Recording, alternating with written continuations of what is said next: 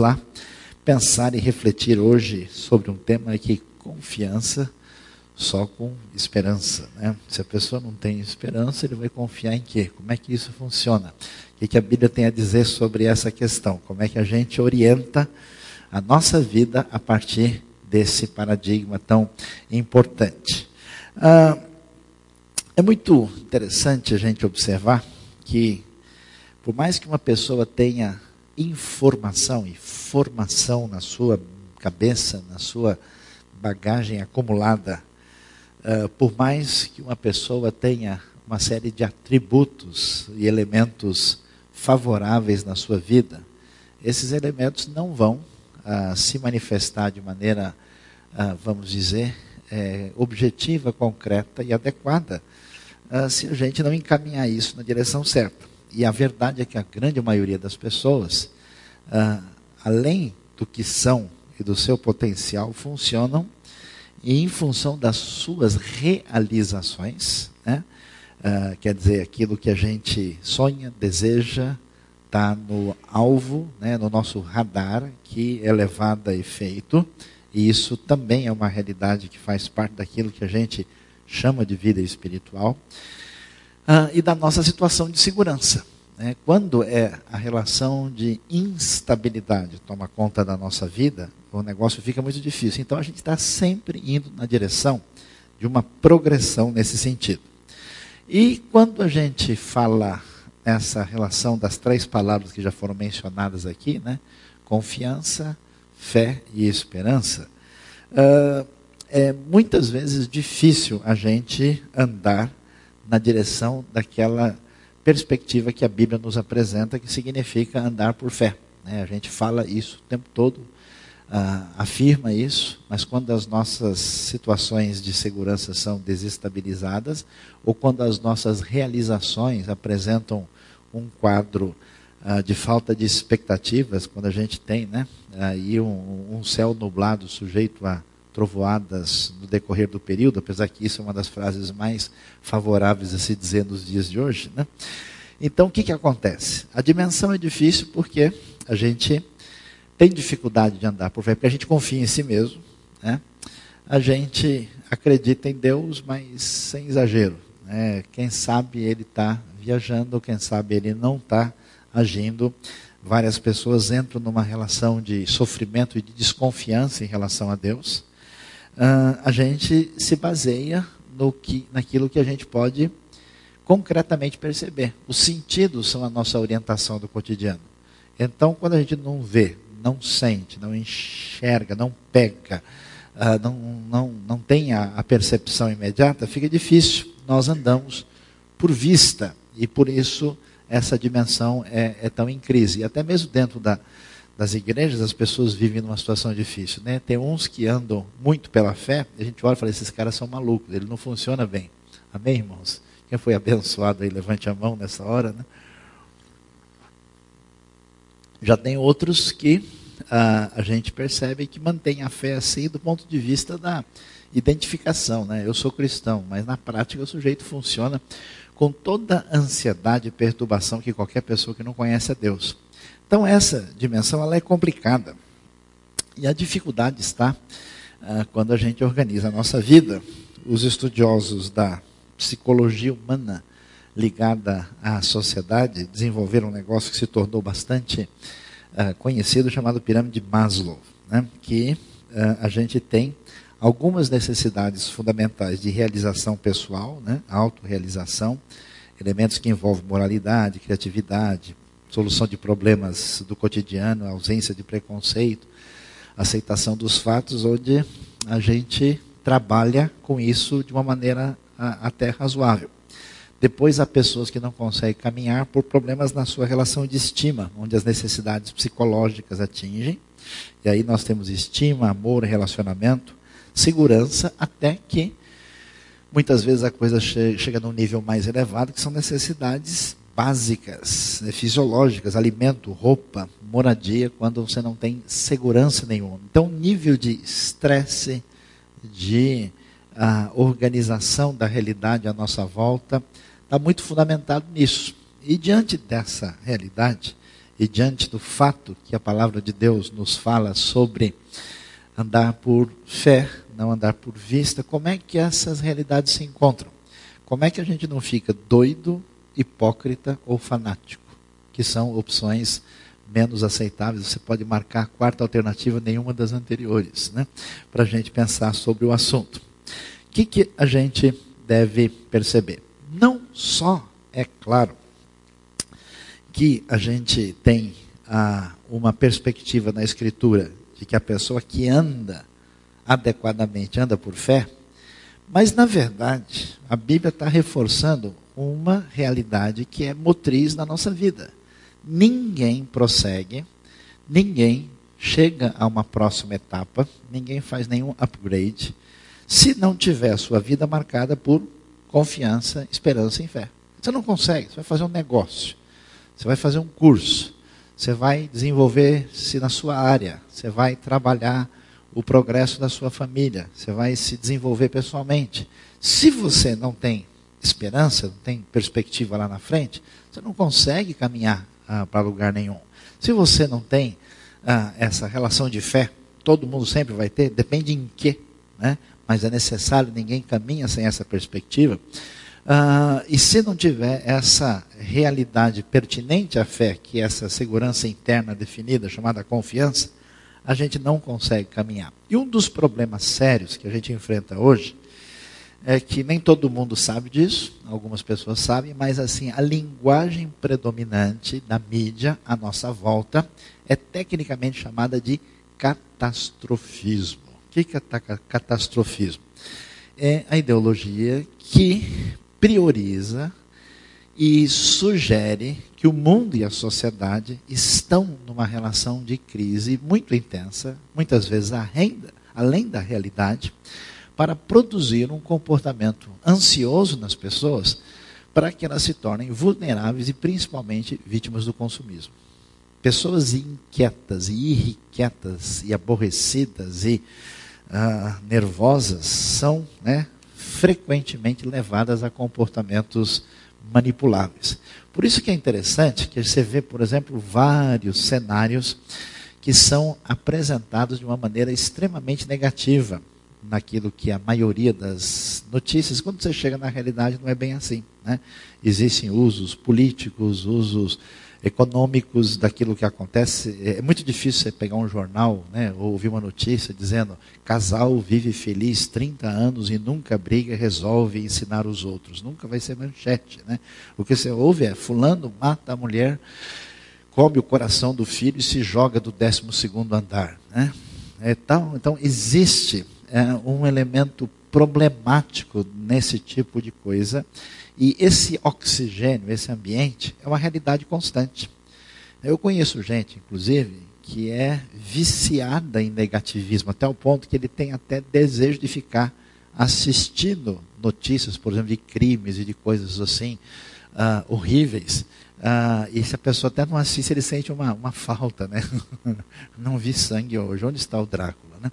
A pessoa fica numa situação, ah, e esse ambiente negativo é problemático, porque nos leva a um fechamento em si mesmo, nos leva a uma perspectiva de viver em torno de uma postura de ah, proteção, de egocentrismo, ah, e de qualquer falta de projeto, de perspectiva de ir além dos nossos horizontes imediatos. O máximo que a gente faz é sanar a instabilidade por um processo, por exemplo, consumista ou de satisfação psicológica imediata. Ou seja, trava as pessoas. As pessoas têm dificuldade de é, criar projetos. O mundo ocidental, por exemplo, as pessoas têm medo de ter família, têm medo de ter um filho, têm medo de casar. Né? Essa reportagem sobre a gamofobia.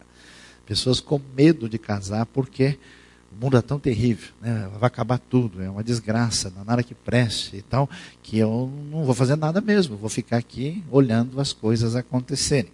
Então a coisa é complicada. Olhando para a Bíblia, um contraste com essa postura negativa do qual grande parte da nossa sociedade se tornou refém, nós temos né, a, a, a dimensão fundamental que é diretriz da nossa vida, que é a palavra fé, que está alinhada com a perspectiva da confiança e da esperança. A definição da carta aos Hebreus, capítulo 11, é muito interessante. Ora, a fé é a certeza daquilo que esperamos e a prova das coisas que não vemos. É uma palavra, uma expressão muito forte para uma pessoa de hoje, né? A prova daquilo que não pode ser visto. Está provado, está vendo? E que deixa eu ver, não pode ver, não tem o que ver. Pois foi por meio dela que os antigos receberam bom testemunho. Hebreus vai apresentar uma lista grande de pessoas fiéis a Deus no Antigo Testamento, na história de Israel. E essas pessoas têm uma característica: elas confiaram em Deus antes de ter qualquer comprovação palpável. Então a fé é essa certeza.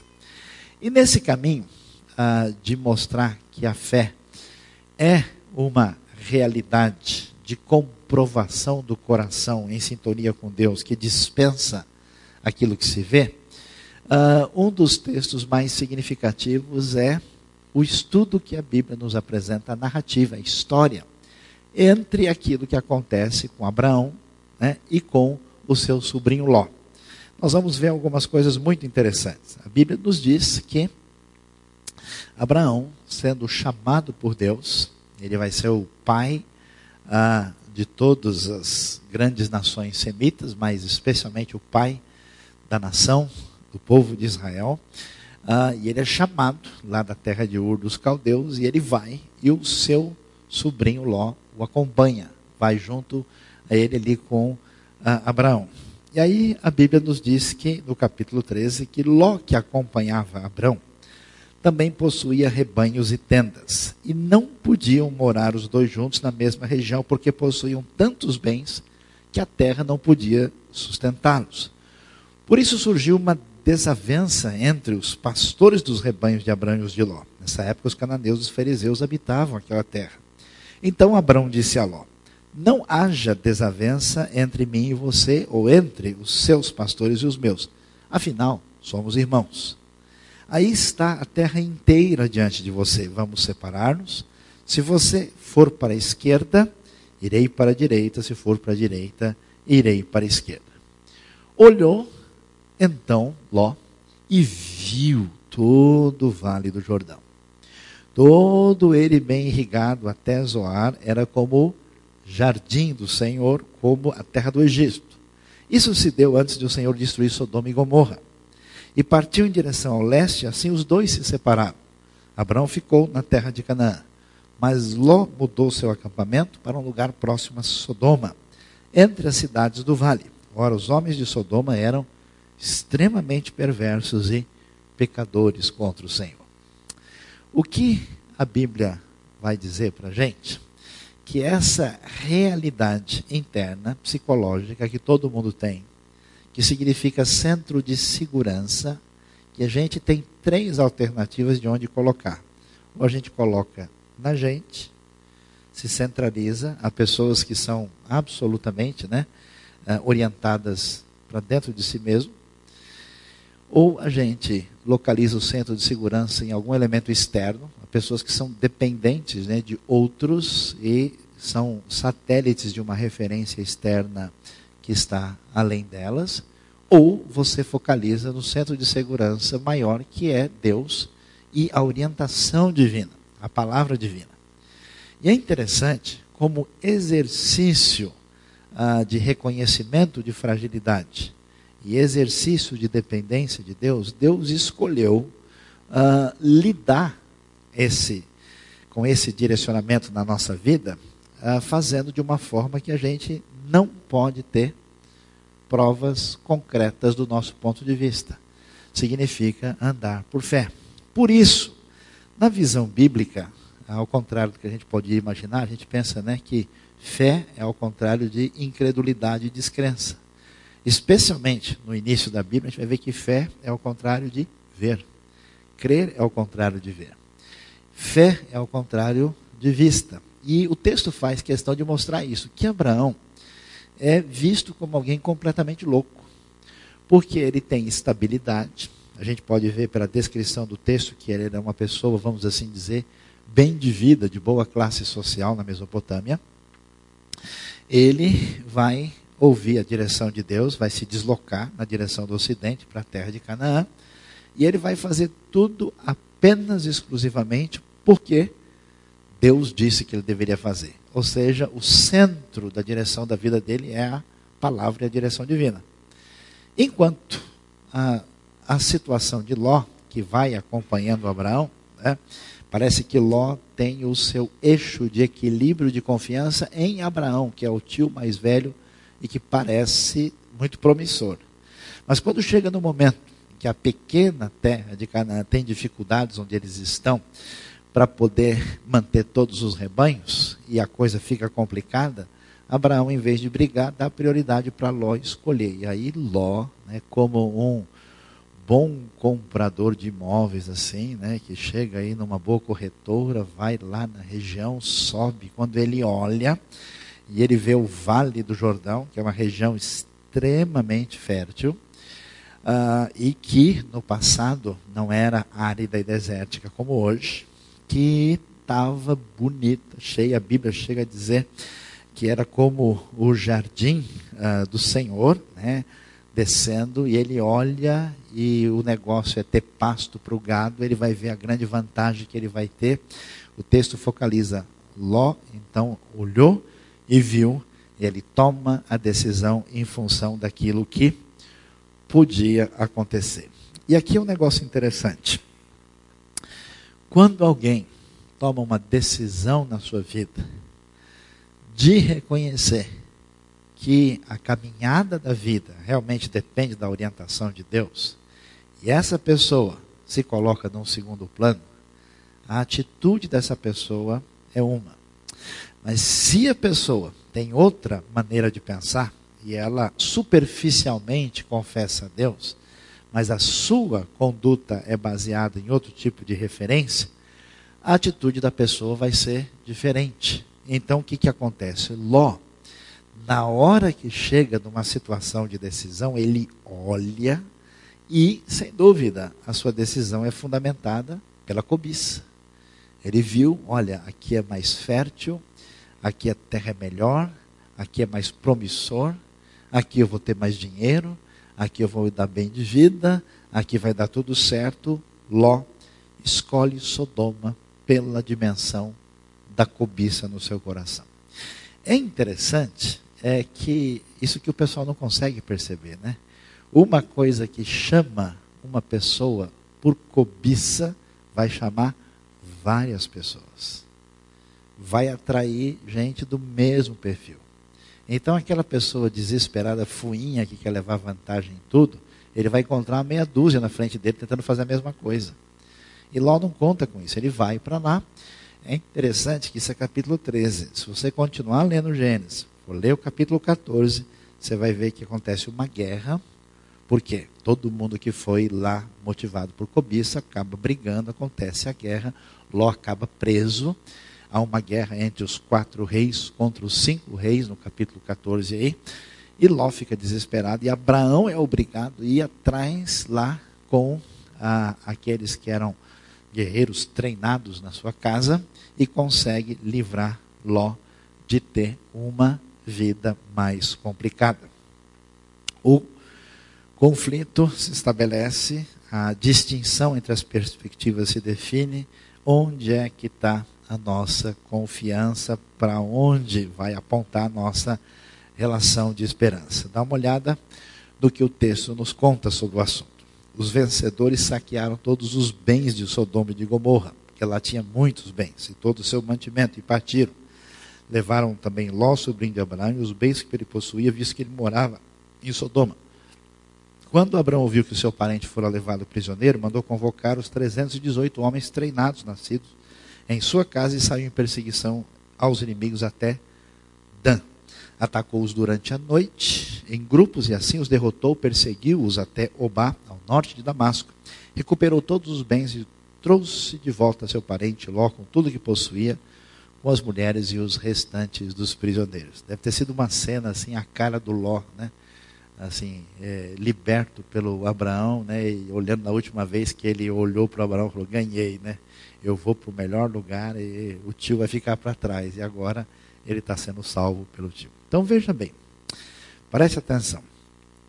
Toda pessoa que dimensiona a vida pelos olhos, pela vista, pelo que vê, que confia em aparência, que confia em superficialidade, que se relaciona a partir desse paradigma, que julga os outros dessa maneira, essa pessoa vai ter problemas muito em breve na sua vida. E é interessante que essa proposta, esse caminho, ela vai trazer problemas lá na frente. Por quê? Ló viu né, a promessa da região de Sodoma, foi para lá. Só que é o seguinte: para entrar no mercado de Sodoma, você tem que entrar no esquema, você tem que negociar, você tem que saber como é que funcionam as regras ali. E Ló, ele não foi lá só porque era bonito, ele quer desfrutar dessa realidade. Aí chega o conflito. Ou a gente entra no esquema, ou a gente bate de frente. E Ló escolhe entrar no esquema. Ele sobe de posição. É tão interessante que quando Sodoma vai ser destruída, conforme a narrativa de Gênesis capítulo 19, e os anjos chegam na cidade, Ló está na porta da cidade. Estar na porta da cidade naquele tempo significa ser alguém que tem autoridade, alguém que tem um posicionamento diferenciado. Ló cresceu. Ló se definiu como alguém que tinha, vamos assim, alcançado um progresso em Sodoma. Mas a que custo? Ele sobe de posição a qualquer custo, assim como muitas pessoas no nosso mundo, na nossa sociedade, nas nossas igrejas, também sobe na vida e vai saber lá Deus como e a que preço e o que fazem para conseguir aquilo que os olhos sugerem que é importante. Por isso, Ló vai ter uma postura complicada. Ele vai prejudicar sua família moralmente. Você vê que interessante quando a cidade vai ser destruída e aqueles homens maus querem invadir a casa do Ló, ah, tendo interesse de ter ah, envolvimento íntimo com os anjos que estão ali na cidade. Ah, Ló faz uma proposta que ninguém a não ser que tivesse acostumado com o padrão de Sodoma, poderia pensar, ó, minhas filhas estão aí, pode levar elas aí, resolve esse negócio. Então, a gente vai ver que é uma diretriz fundamental da vida. Como é que eu vou conduzir a minha vida? Qual é a minha referência última? Qual é o meu padrão? Porque tudo aquilo em que eu colocar os meus olhos, mais cedo ou mais tarde, vai deixar de ter a sua referência de sustentação. Ló acaba perdendo tudo que adquiriu. Ele jamais poderia imaginar que aquela paisagem bonita, promissora e fértil fosse depois uma paisagem de destruição e que todo o progresso e bem-estar de Sodoma acabaria em juízo da parte de Deus. O texto nos diz os dois anjos chegaram a Sodoma ao anoitecer e Ló estava sentado à porta da cidade. A comprovação da posição que ele tinha lá. Quando Ló chegou a Zoar, o sol já havia nascido sobre a terra. Então o Senhor, o próprio Senhor, fez chover do céu fogo e enxofre sobre Sodoma e Gomorra. Assim ele destruiu aquelas cidades e toda a planície, com todos os habitantes das cidades e a vegetação. Mas a mulher de Ló olhou para trás e se transformou numa coluna de sal. Olhou para quê? Para ver. Pessoas viciadas na visão dificilmente se dirigirão pelo ouvir da palavra de Deus. Menos, mesmo Deus tendo falado. E a coisa ia ser assim, e que eles deveriam sair, rompendo com aquela relação uh, indevida que eles tinham desenvolvido com Sodoma. É para deixar para trás. A mulher não aguentou, olhou para trás para ver a destruição daquilo que ele era tão querido e ela também acaba sendo atingida por essa situação de julgamento. É interessante, a vida de Abraão, pai da fé, celebrado em Hebreus, celebrado em Romanos, a gente vai ver que tudo foi muito diferente. Ele não se baseou no que via. É tão interessante né, a Bíblia nos falar no começo de Gênesis 12, ah, como é que foi a trajetória do Abraão. Então o Senhor disse a Abraão: saia da sua terra, do meio dos seus parentes e da casa de seu pai e vai para a terra que eu lhe mostrarei. Você vê que é uma coisa interessante, né? Que era para Abraão falar: Mas Deus, por quê? Como assim? Empresta o Waze. Né? Cadê o GPS? Né? Não dá, uh, dá para baixar umas fotos da Terra antes da gente ir para lá? Né? Posso ver né? no, no, no, no, no, no Ur Maps, no Babylonia Maps, né? A única referência é a palavra divina para a direção. E você pode ter né, aí uma visão. É um negócio muito impressionante. Porque essa trajetória é uma trajetória aí que vai mais ou menos dar pelo menos uns 2 mil quilômetros. É muita coisa, é uma trajetória enorme aquilo que a gente vai encontrar no texto uh, que a Bíblia vai nos falar sobre o assunto. É, então você imagina alguém pegando esse caminho, indo na direção e Abraão, né, inclusive os filmes mais recentes foram tratados, eh, mostram isso de uma maneira tão interessante, porque você imagina né, a, a, a Sara indo com ele, ou mesmo Ló, os outros, escuta, como é que é mesmo a terra? Né? Não, eu tive uma visão, apareceu o Senhor para mim, me disse, o pessoal certamente ah, numa trajetória, porque se Deus falar para a gente ir ah, ali em Santana, gente vai, é tranquilo, é porque vai lá qualquer coisa, se foi a feijoada e não foi o Senhor que falou, a gente volta. Né? Mas se Deus fala que é para a gente ir né, numa jornada assim, de muita distância, aí a coisa tem uma outra direção. Abraão vai por esse caminho, e aí é muito interessante o que a Bíblia diz. Na distinção entre os dois enquanto Ló construiu, edificou, sustentou toda a sua vida em função do que ele via, olha o que acontece com Abraão. Esse texto ele chega a ser fascinante, porque depois que Abraão levou prejuízo, depois que Abraão levou a pior, depois que Ló escolheu o melhor, né? Ló ficou no jardins, né? e Abraão foi para a periferia. Aí a Bíblia diz: Disse o Senhor a Abraão, depois que Ló separou-se dele: De onde você está? Olhe para o norte, para o sul, para o leste e para o oeste.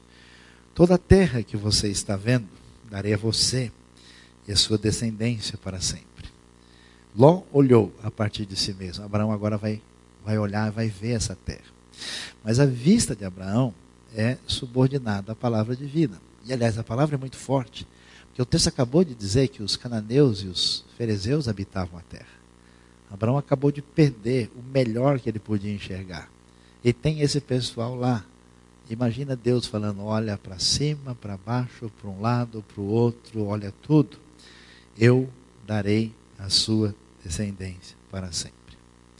Tornarei a sua descendência tão numerosa como o pó da terra. Se for possível contar o pó da terra, também se poderá contar a sua descendência. Percorra essa terra de alto a baixo, de um lado ao outro, porque eu darei a você.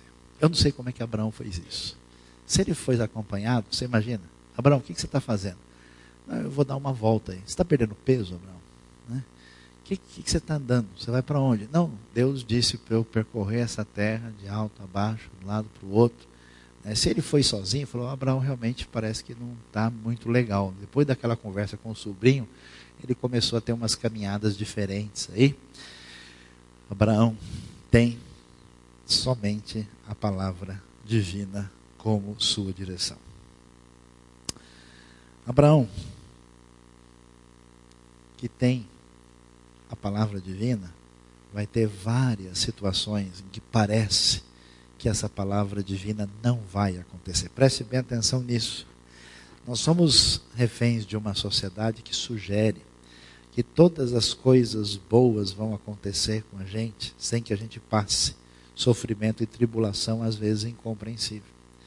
É impressionante como pessoas podem pensar isso uh, depois de ter lido o Novo Testamento depois de ter lido o naufrágio de Paulo, depois de ter visto os problemas que a igreja primitiva enfrenta, daqueles que morreram com martírio, da onde eles tiram essas ideias? É impressionante, porque de um sentido prático isso não é uma realidade. Abraão recebe a promessa de Deus, chega na terra, a terra está ocupada e ele tem problema com o seu sobrinho. Aliás, acontece uma fome na terra, ele é obrigado a correr para o Egito. No Egito, quase que o faraó leva embora a sua esposa. E, levando ou não a esposa, a coisa está complicada, porque nem filha ela pode ter. E Deus disse que ele seria uma grande nação. Tudo que parece que a palavra de Deus disse, de acordo com a avaliação humana, vai sempre suscitar dúvida e questionamento. Então, é muito interessante, quando Abraão já estava meio cansado dessa palavra divina, uma certa ocasião Deus está diante de Abraão em conversa, e Abraão diz: Olha, Senhor, é o seguinte, tem um, um, um rapaz gente boa aqui em casa, o Eliezer de Damasco, ele bem que poderia ser o meu herdeiro. Olha, está tudo certo. Eu tenho, eu tenho um plano especial para você, ó Senhor, para que isso seja glorificado forever and ever. Amém. E aí Deus diz: Seu herdeiro não será esse, um filho gerado por você mesmo será o seu herdeiro.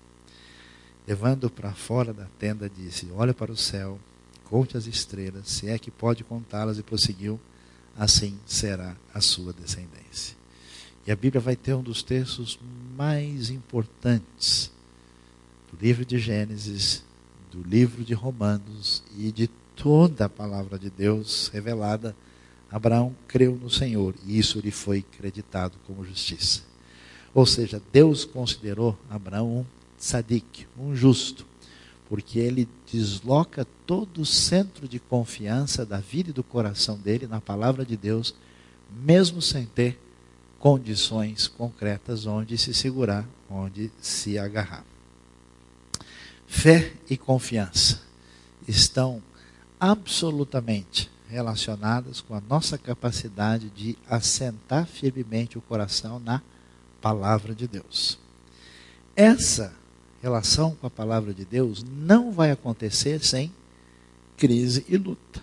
Pegue uma só história da Bíblia de alguém que serviu a Deus e viveu nessa relação de fé que não tenha enfrentado crise e luta acentuada. Confiar na palavra da vida divina tem um compromisso com uma relação de obediência, para ver o que é que exatamente Deus está dizendo, para ver exatamente como é que a gente deve conduzir a nossa vida. Por isso, toda pessoa séria na sua trajetória cristã está preocupado se o seu comportamento agrada a Deus ou não. E, finalmente, tem a ver com dependência. Eu vou me colocar na dependência de Deus diante dessa situação.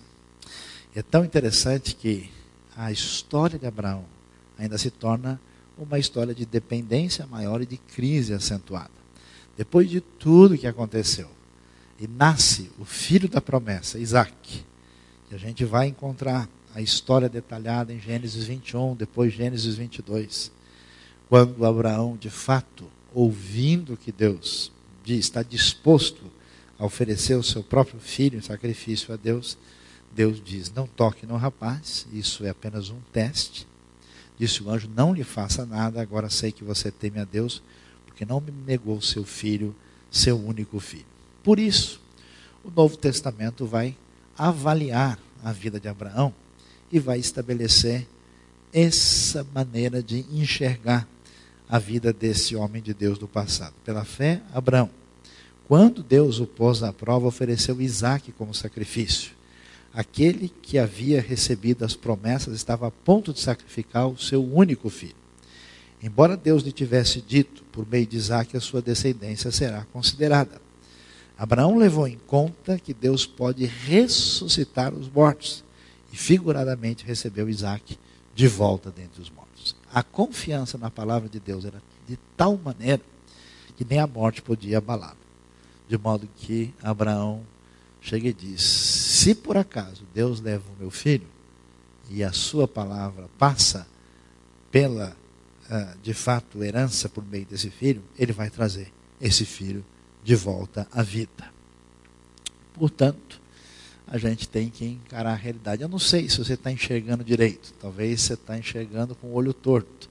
Não está vendo né, a coisa como devia. Olha como é que você vai ficar se você se basear demais na sua visão. O posto de fé na Bíblia é ver. Interessante os detalhes do texto. A história do pecado, quando os primeiros pais falham diante de Deus, lembra que Eva olhou para o fruto. Quando ela olhou e viu que o fruto era agradável e atraente para dar aquele que seria o conhecimento completo e absoluto, ela se entrega e vai comer do fruto junto com seu marido. Ló, nós acabamos de ver, olhou para Sodoma.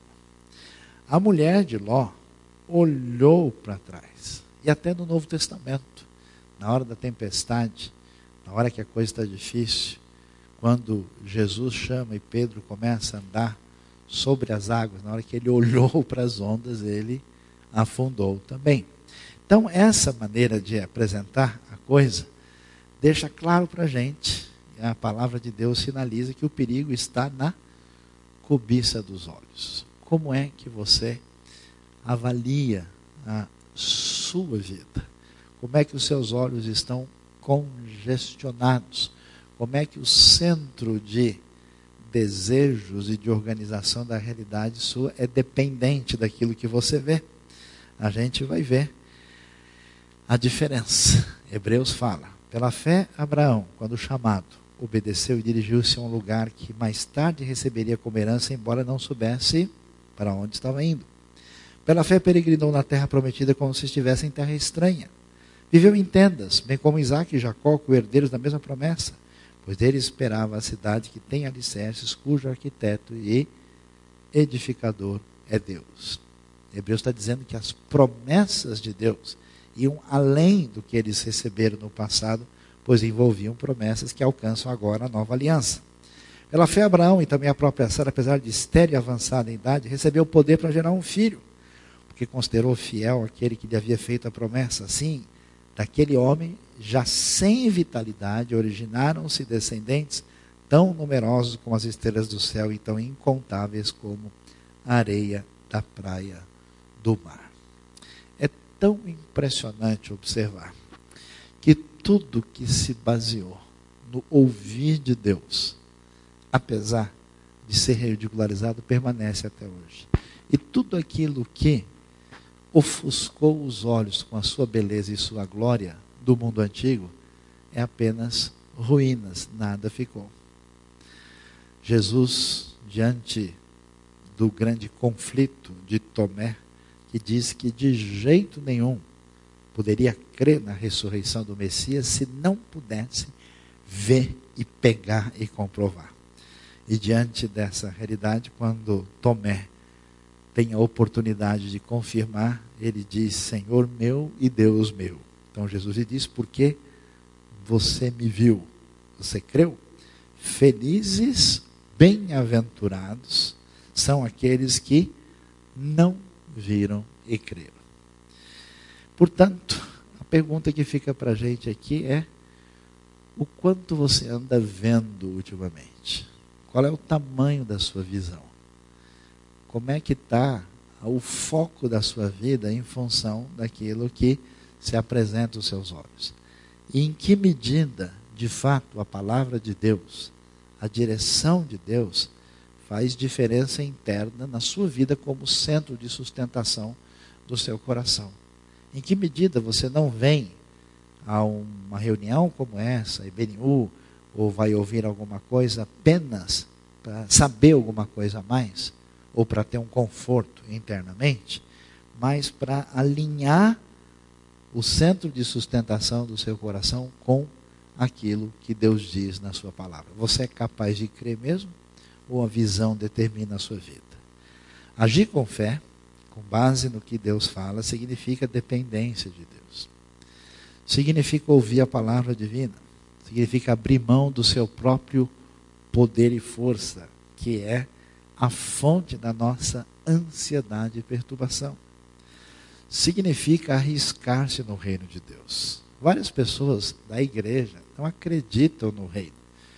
Tanto é que não fazem muita coisa por ele.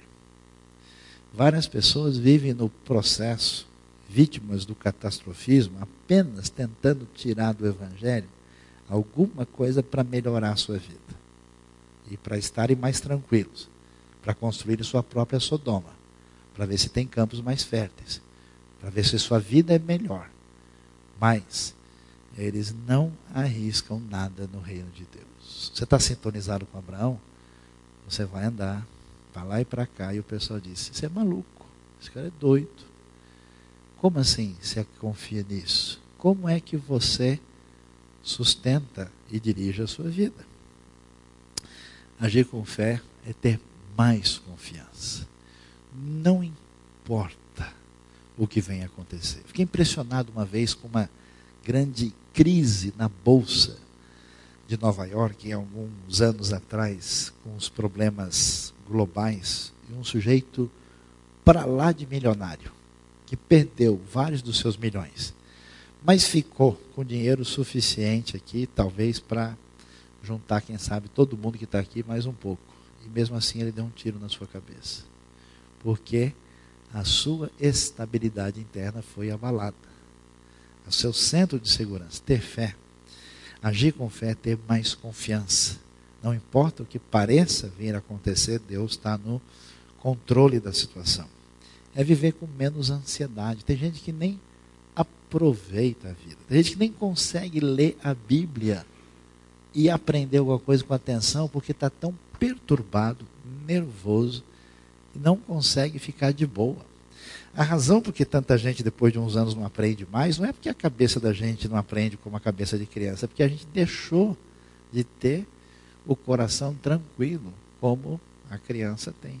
Não é capaz mais de maravilhar-se, de estar descongestionado interior por esse sentimento negativo.